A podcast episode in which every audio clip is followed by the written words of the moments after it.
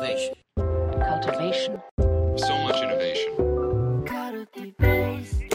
Radio. Check. 皆さんこんにちはカルティベースファシリテーションラジオ今日も始めていきたいと思いますパーソナリティの渡辺です、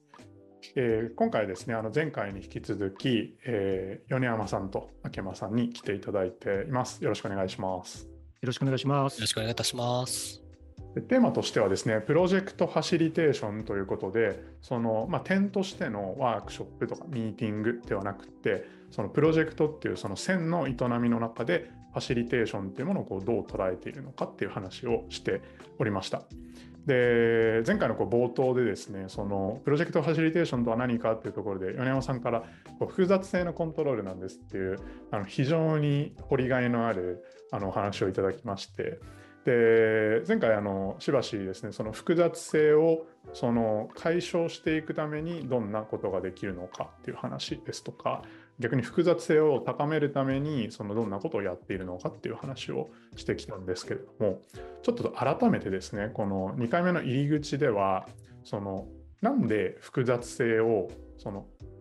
ま、コントロールするっていう意味でのその、まあ、解消していく抑制していく解消していくっていうのは、まあ、結構わかるなって話と思うんですよね。こう見通しが立ってないとプロジェクトは進まないので、まあクリーンにしていった方がいいんじゃないかっていうのはすごく腹落ちする部分が多いと思うんですけれどでもなんか複雑性を増やした方がなんかプロセスが豊かになるんだよねっていう話もあの、まあ、この3人の中のコンセンサスとしてあるなと思ってましてそのあたりの身体値をちょっともう少し言語化してみたいというところを思っております。ということでそのなんで複雑性をその意図的に増やした方がいいっていうふうに思ってるのかみたいなところをちょっとそれぞれの眼差しから聞いてみたいなと思うんですけれどいかがでしょうか？なんかその複雑性を減らしていったときにだ、複雑性を減らしていくだけで、なんかどういうことが起きるのかなみたいに思ったときに、まあ、僕が昔やった20代の頃にやったプロジェクトで結構あったのが、まあ、まずその納期に間に合わせるっていうことと、えーそのプロジェクトメンバーの、えーなんでしょう、やることっていうか、ロールがきっちり決まった状態で、えータスクをしっかり全員があのこなしていくっていうのだけを、とにかくフォーカスした プロジェクトがあって、で、その時にどういうことが起こったかなっていうと、まあ、基本的にみんな別にやる気はないみたいな。うん今日はここまでやっていきます。はい、みたいな感じでやっていくっていうこと。で、まあ、クオリティもある程度定義していくんで、作るものはこれですっていう要件に合わせて、まあ、いいものは、それなりのものはここの日にできるみたいな、はい、感じだったんですけど、何が残ったのかなっていうと、まあ、初めに想定したそのものの納品物が滞りなく納品されるっていうことだったなというふうに思ってて、えーまあ、仕事としてはうまくいったなっていう感じもしつつ、なんでしょう。成長とか、プロジェクトメンバーとか自分の成長みたいなこととか、まあ、あと、なんか自分がやった仕事だみたいな、そういう実感はあんま残んなかったな、みたいな、なんかそういうのを感じていて、まあ、その、複雑性を減らそう減らそうとした暁に訪れるのは結構そういうこう、なぎの状態っていう感じなのかな、みたいには、はい、ちょっと感じたりしました。まだちょっと増やしたら、なぜ増やしたらいいかっていうとこの僕なりの答えはまだ言語化できてないんですけど、なんかこう一個減らすだけで訪れるものとしての、なんかそのデザイナーとしてはちょっとそれはあんま面白くなかったな、みたいな、はい、なんかそういう気持ちがあったなっていう感じです。はい。なるほどえちなみにそれはそのこれクライアントワークですか？はい、クライアントワークです。クライアントさんの満足でいうとどんな感じだったんですか？いやー、どうなんだろう。なんかもうその時はもうクライアントさんの満足すらも僕はあまりこう考えていなかったかもなっていうふうに思いまして。おなるほど結構熱量を減退してる感じですね そうですね。まあ、あの、これねこれで OK です感じだったのかなぐらいの、まあ、ちょっと昔の記憶なのであれですけども、なんかそんな、そうですね。あんまりこう強く記憶にも残ってないみたいな、そういう感じですね。はい。なるほど。まあね、あいそういう意味で、こういう状況を再び経験しないために、その複雑性を増すっていうアプローチをした方がはいいいんじゃないか、まあ、あだっていう体感を持っていて、今そうしてるってことって感じですかね。うんそう言ってもらうと確かにそういう、そうかもなっていうふうに思っていて、なんかやっぱりそこで自分が感じたのは、えーメンバーのみんながその主体性がどんどんなくなっていって、それがすごく自分は PM というかマネージャーをやってて辛かったっていう気持ちがあったなっていうふうには、はい、思いました。なんかこう、うんみんなそれぞれ個々人でやることをやって、なんか、はい、これでできましたみたいに、まあ、その時は僕はなってしまったので、なんかすごくこう、距離があって、みんな自分で頭を働かせて考えるみたいなことが起きてない、これを、プロジェクトは一体何のためにやっているんだろうかみたいに、はい、そうですね。納品以外の目的を全く見失ってしまったような経験があったので、まあ、今はあのみんなと一緒に作りたいなっていう気持ちはすごい持っているので、クライアントも含めてですけど、はい、なんかそうしていきたいなっていうところのなんか原点かなっていうふうに、はい、思います。なるほど、なるほど。はい。あります。米山さん、いかがですか？はい。個人的には複雑性を高めたい理由は、一番シンプルに言うと、失敗するリスクを軽減したい。もしくは、プロジェクトそのものをもっといいものにしたいというところが、一番複雑性を高める理由かもしれないですね。例えば、こう一旦何か意思決定したり、こうシンプルに判断した、まあ、道があるとして、その道が間違ってる可能性を疑いたいというか、あでそでそのためにこう改めていろんな角度からこう情報を収集、再度収集するようなイメージですかね。例えば人間での体で言いますと、脳とか頭はもうこれでいこうと。何か判断していますと。その時はもうシンプルですと。やることも決まっていてシンプルなんですけど、実はこう足の指先、小指がちょっと触れていたものを見落としていたかもしれないとか、指先でこう気づいていたはずのものを忘れているかもしれないというような可能性があって、実はそれが大事な情報でしたと。ただ、脳とか頭まで届いていませんでしたと。いう状況になると、プロジェクトの失敗するリスクが高まるので、改めてそれってなんかみんなないですかと。いうことをこう確認する。ような感じですかね。問い直しというものはそこに近いものがあるのかもしれないですね。見えてないものを見ようとするというか。で、その瞬間は一瞬こう情報を増やすわけですよね。量も増えるし、多分質も全然違うものが入ってくるので、その瞬間はカオスになるんですけど、そこを乗り換える、乗り越えると失敗するリスクが軽減する。で、さらにもっといいプロジェクトになるっていう感じでしょうかね。なるほど。いや、なんか、その、一番初めにこう失敗するリスクを軽減するっていう話で、あなんか結構、その、イメージしてたのと逆の答えだったなっていうふうにうん。うんうん思ったんですよね。こう、やっぱ複雑性を処理していった方が失敗しないだろうっていうふうに思っていたんですけれど、その、ここで言う、なんていうんですかね、こう、失敗っていうのは、その、い一度決めたプロセスだとか、その決めたことに対して、こう疑わないことによって、何かその盲目的になって進んでしまうっていうことを消し込むために、あえて複雑性を高めるっていう話を今されたっていう感じなんですそうですね。はい。その通りですね。いやなるほど。これはかなり個人的にも納得感がありますね。その複雑性を高めるっていうふうに言うと、まあ、何かその不確実なものとかなんかむ難しい状況とかなんかこう処理できていないものをそのたくさん持ち込んでくるみたいな話ではありつつも結構なんかやっていることとしてはその今ある前提を疑うためにこうインプットするとか揺さぶりをかけるっていう感じなんですかね。そうですね。私はそういうイメージで捉えてますね。はい。うん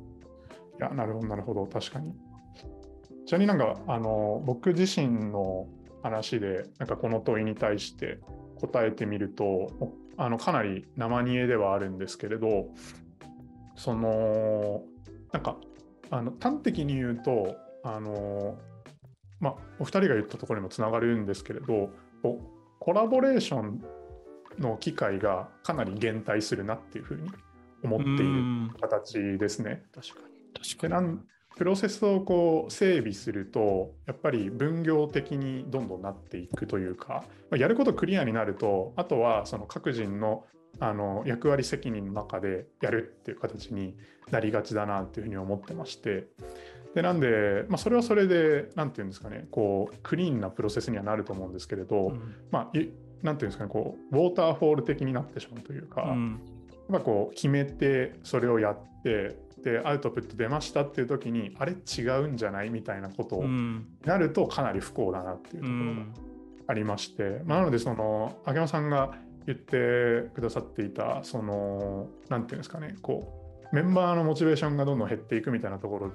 でいくとなんかやっぱりこうコラボレーション機会っていうものがあの減退していくのでなんか別にこれって一人で仕事してるのと変わんなくないみたいなところが出てくるっていうところはあるなと思いましたし。で米尾さんがおっしゃっていただいたその、まあ、前提を疑うために揺さぶるっていうのは、やっぱそのために必要だよなっていうところは、かなりあの強く共感したっていうところがありますねう。んなのでやっぱりその複雑性というかなんかこう新しい因子を入れていくことによってそのなんていうんですかねこう共に解決する課題設定がダイナミックに変わっていって、うんでそこに対して今自分や自分たちがその何ができるのかっていうところをあの、まあ、ある種ファシリテートしていくっていうことができると、かなりこう有機的なプロジェクトになるんだろうなっていうふうにあの思ったっていう感じですね。そうですね。例えばプロジェクトが進行した中盤とかで、そもそもこれで良かったんでしたっけっていう言葉が投げかけられることがあると思うんですけど、これが一つ大事なポイントかなと思うんですよね。で、これをあの私の方から言うケースもありますし、お客さんから言ってもらうケースもあるんですけど、どっちでもいいので、それを言い合えると、ほぼ確実に幸せなプロジェクトになるんじゃないかなと思いますね。これが何ていうんですかねこうで出てくるといいっていう話もありますしなんかあの柳尾さんの場合はなんか本当にこれでいいんだっけっていうのをあえて問う機会を意図的に作ってるっていうところもあったりしますか、あ、両面あります。はい。あその多分いいだろうなと思いながら投げるケースもありますし、これ本当にこのままじゃまずいだろうなと思って投げるケースも両方あるかなと思います。あなるほどなるほど。でこれはなんかその1回目のあの最後の話にもありましたけどこうぶっちゃけっていうところにもつながってくるのかなと、はいやっぱりこうぶっちゃけ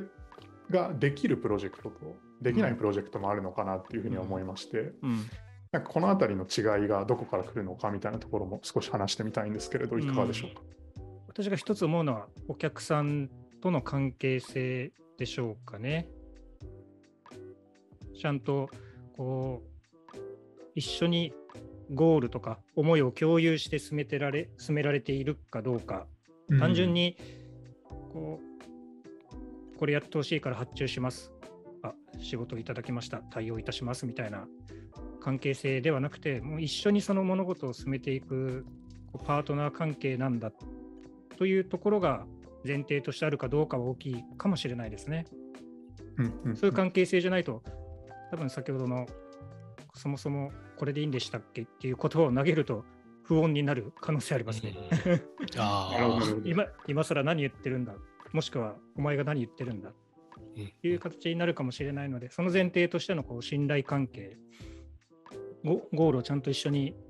達成するんだという関係性ができているかどうかは大きいかもしれないですね。なるほど。前提そこがないと、まあ、そもそもぶっちゃけっていう話もできないですし、こう本当は問い直した方がはい豊かなプロジェクトになるのに、うんそれさえできないっていう話になるってことですね。そうですね。うんなので、理想的には最初にそれをやってしまうといいかもしれないですね。確かに確かに。うん。本当にこのゴールでいいんですかとか、ちょっとお客さん側を少しいい意味で疑うというか、皆さんちゃんと共通のイメージ持ててるんですかとか、それでちょっと揺さぶると、その辺が見えてくるかもしれないですね。なるほど、なるほど、なるほど。まあ、それによって先に信頼関係を作っていくっていうことあですね。はいはい。そこで本音の話ができていれば、こう強い結びつきができるんじゃないかなと思うんですよね。うん確かに。竹山さんもなんか、ひどくうなずいてましたけど。はい。いや特にクライアントワークを僕はずっとやってますけども、で、あの、なんでしょうね、その責任の所在みたいな、あの、考え方っていうのが、なんかそのビジネスではすごく必要だと思うんですけど、あの、ものづくりにおいては、ちょっとビジネスの、その、感覚とまた違う部分があるんじゃないかなっていうのを、もやもや思いまして、その、えーと契約上、ここまでにこれを納品するっていう責任があなたにはありますっていう契約関係っていうのはもちろん必要だと思うんですけど、じゃあ一緒に物を作りましょうっていう時に、じゃあこの部品を作るのはあなたの責任ですよとか、このプロダクトがいいものになるのはもうこの人の責任ですっていうふうに、責任をもう完全に分割してしまうと、もう本当にこう本音が言えない。いや、なんかここうまくいかないんですよねって失敗をすると自分の責任になるみたいに、こう人間関係のあのがすごいリスクを伴うものになっちゃって、あの全然こう、い矢印がそのゆ目的とかユーザーとか、うんものの品質とか、まあなんならお互いのそのなやりたいこととか情熱みたいなところに向かなくなっちゃって、みんなこう自分の責任ををいかにこう、なんとかするかっていうことになってしまうっていうのは、なんかすごいその信頼関係にっていうものを構築するのにすごい、あの、なんでしょう、阻害してしまうなっていうのはなんか常々思ってまして、でビジネス上の契約っていうのは、まあ、しっかりした上でですけど、ものづくりの信頼関係をしっかり構築するっていうのが、なんかすごいそのプロジェクトっていうものには必要なのかな、みたいにはうん今お話聞いてて思います。うんはい、思いましたね。そうですね。分けつつ分けないみたいなところですかね。うんうん。このプロジェクトを良くする責任ってみんなにあるよね、みたいな部分ってそうですよねきっ。とあると思うので、うん。そうしないと何も喋れなくなっちゃうみたいなことうんは、はい、うんすごく感じます。なんかそのファシリテーションのその原則としてっていうところもあの事前に実は米山さんからお問い立ていただいていたんですけれど、かなりつながるなと思っていまして、うん。この今の責任の話についてですね。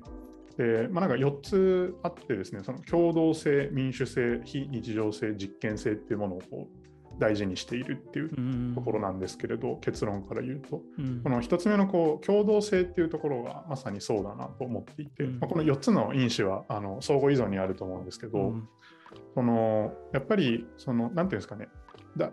ことを進める上でなんかこう問題をその人に帰属させてしまうと、まあ、大きなエラーが生まれるなっていうふうには思ってまして、やっぱりこうなんか課題解決していく上ではそれをこうみんなで学ざしてどうコラボレーションしていくのかっていううん。話ですし、まあその何ていうんですかねこう失敗するあのリスクを最終成果としての失敗リスクを軽減するためにプロセスの中でのミクロな失敗をたくさんやるみたいなところがうん。実験性の話だと思うんですけど、いいですね。なのでそういったところが非常にこうファシリテーターが持つべきスタンスっていうところともリンクしてくるなっていうふうに、うん。今日のあの一連の話を踏まえて思いました。ありがとうございます。ということで、そろそろ時間がっていうところではあるんですけれども、あっという間ですね。うん早いですね。はい、最後、あの話してみてどうでしたかっていうところ、一言ずついただいて終わりにできればと思うんですけれど、秋山さんからいかがですか？はい。えっと、そうですね。えっと、米山さんのお話で僕はすごい印象的だったのは、その、なんでしょう、失敗ししない方がいいことと、失敗しししてもいい部分ていうか、むしろ失敗した方がいい部分っていうのを、なんか両方持ってやってらっしゃって、特にその、まずは失敗しないことっていうのを明確にした上で、こう、失敗するっていうことにも向き合っていくっていうのを思ってらっしゃるんだなっていうふうに、はい、なんか感じまして、なんか自分もどうなのかなって、あの、僕は明確にこう PM としてしっかりこう、リスクに関しての管理っていうのはまだまだこれから勉強していくとこだななんて課題感思ってたりするので、なんかこう、その両面っていうのを知れたのは、なんかすごく、あの、これからの自分のなんか学習のテーマみたいなところは、ちょっといただいたような気でいますっていうところ。で、まあなんか、改めて自分で話してみると、なんか、僕はすごい、なんかその責任の所在とか、なんかその人間関係が、あの、なぜ、その信頼できなくなるのかみたいのは、なんか改めて興味で持ってんだなっていうのは、なんか自分で思いました。はい。またちょっと学んでいきたいなっていうふうに、はい、思い、あの、いい機会いただいてありがとうございます。ございます。米山さん、よろしくお願いします。まずありがとうございました。あの、なんとなくこう自分なりにプロジェクトファシリテーション、ファシリテーションというものを考えていたんですけど、改めて深掘りをするいい時間になったなと本当に感じています。で、もしまた機会があるのであれば深掘りたい論点を最後に投げておくと、あの秋葉さんが言われていた時間ですね。これをどう捉えるのかというところをもうちょっと深掘りすると、かファシリテーションの役割とか、どの辺注意して進めればいいんだろうというところがもっと見えてくるかなと思いましたので、時間というものがこうミーティングとかワークショップのファシリテーションと、あとはプロジェクト、もしくは組織のファシリテーションというところで大きく違うところで、この時間があることで、つまりファシリテーターが直接はファシリテーションしていない時間があることで、こうなんか熟成したりしていく部分があると思うので、その辺をどう捉えるのか、どう対峙するのか、ファシリテーターとしてどうそこを扱えばいいのかっていうところをまた議論できたら嬉しいなと思いました。ありがとうございました。ありがとうございます。ありがとうございます。最後あの非常にあのまたなんていうんですかね深掘りが愛害がある テーマをいただいたなというふうに思っておりましてでまさにあのそういったところをあの探索していきたいなと思っておりますので米尾さんあのよろしければまたあのご出演いただいて一緒に探求をいただけると嬉しいなと思っております。ありがとうございます。ぜひお願いいたします。します。ということで、えー今回もありがとうございました。ありがとうございました。ありがとうございました。